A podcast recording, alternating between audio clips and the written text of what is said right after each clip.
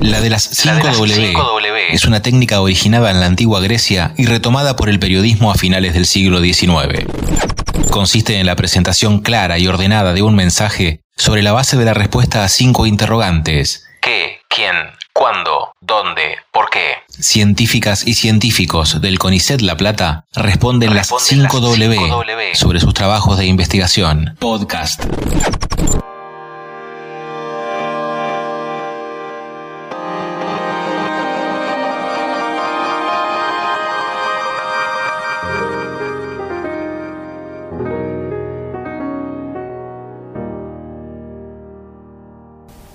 Soy Belén Castrillo, soy socióloga y doctora en Ciencias Sociales por la Universidad de La Plata y soy becaria postdoctoral del CONICET con lugar de trabajo en el CIMEX, que es parte del Instituto de Investigaciones en Humanidades y Ciencias Sociales de la Facultad de Humanidades de La Plata. Investigo hace siete años sobre atención médica de embarazos y partos. Habrás escuchado hablar de la violencia obstétrica, el parto respetado. Tiene que ver con modelos de atención que disputan una atención medicalizada e intervencionista que se impuso hace muchas décadas y que hoy en día está pidiéndose que se revise. De hecho, en Argentina tenemos leyes, tenemos normativas. Hoy día se está discutiendo la adhesión de la provincia a esta ley que tenemos de parto respetado.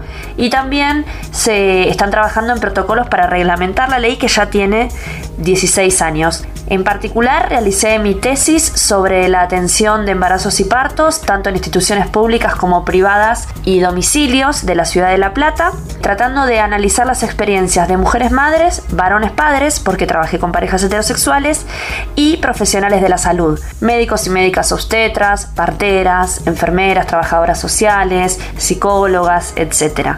Para ello, primero participé en 30 encuentros de cursos prenatales, los famosos cursos de preparto, y después hice entrevistas a estas personas para conocer cómo había sido su experiencia. Y lo que hice fue un poco eh, contrastarlo con lo que dice la ley que les mencioné recién en relación a cómo deberían ser los partos, ¿no? Esto de que las mujeres podamos elegir la posición para parir, que no, nos medicalicen innecesariamente, que se respeten nuestros tiempos, que no nos separen de, de nuestros bebés, y nuestras bebés cuando nacen, que podamos estar acompañadas tanto en parto como en cesárea. Y bueno, esta investigación que me permitió entrar a estas instituciones, tanto públicas como privadas, como les decía, me permitió encontrar que si bien estamos en un proceso de transición de un modelo mm, medicalizante a un modelo más humanizado de los nacimientos, aún hay muchas fallas. Y de hecho, durante la epidemia del COVID estamos trabajando en relación a cómo han habido retrocesos en relación a la garantía de esos derechos justamente por la excusa de la pandemia y el riesgo de la, en relación a la bioseguridad y demás, se han violado más derechos de los que se venían violando en relación a que no dejan que las mujeres puedan parir acompañadas, eh, separan rápido a los bebés, hay más intervenciones de rutina para, para, poder controlar y acelerar los partos, hay un exceso de cesárea.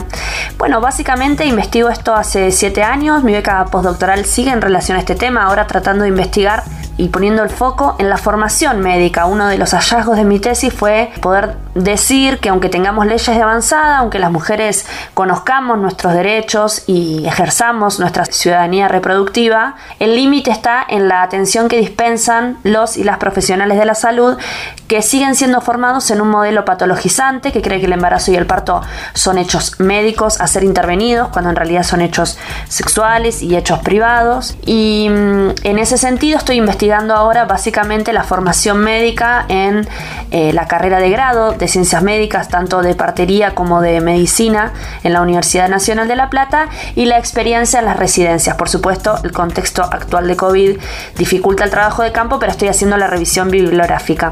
¿Para qué investigo esto? Primero, para hacer cambios en las políticas sanitarias. Eh, he sido invitada reiteradas veces a lugares decisorios de políticas, desde la Cámara de Diputados, la Cámara de Senadores, el Ministerio de Salud, a dar charlas y contar los resultados de mi investigación, las propuestas que yo puedo elevar desde mi lugar como socióloga.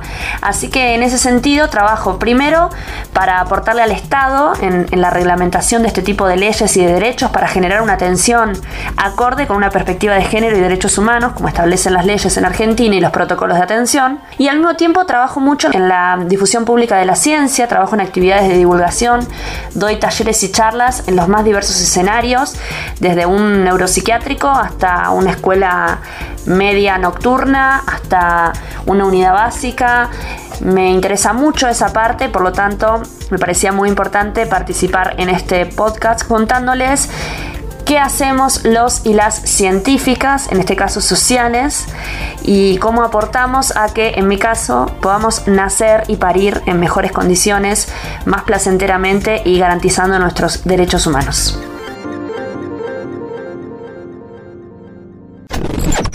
Podcast.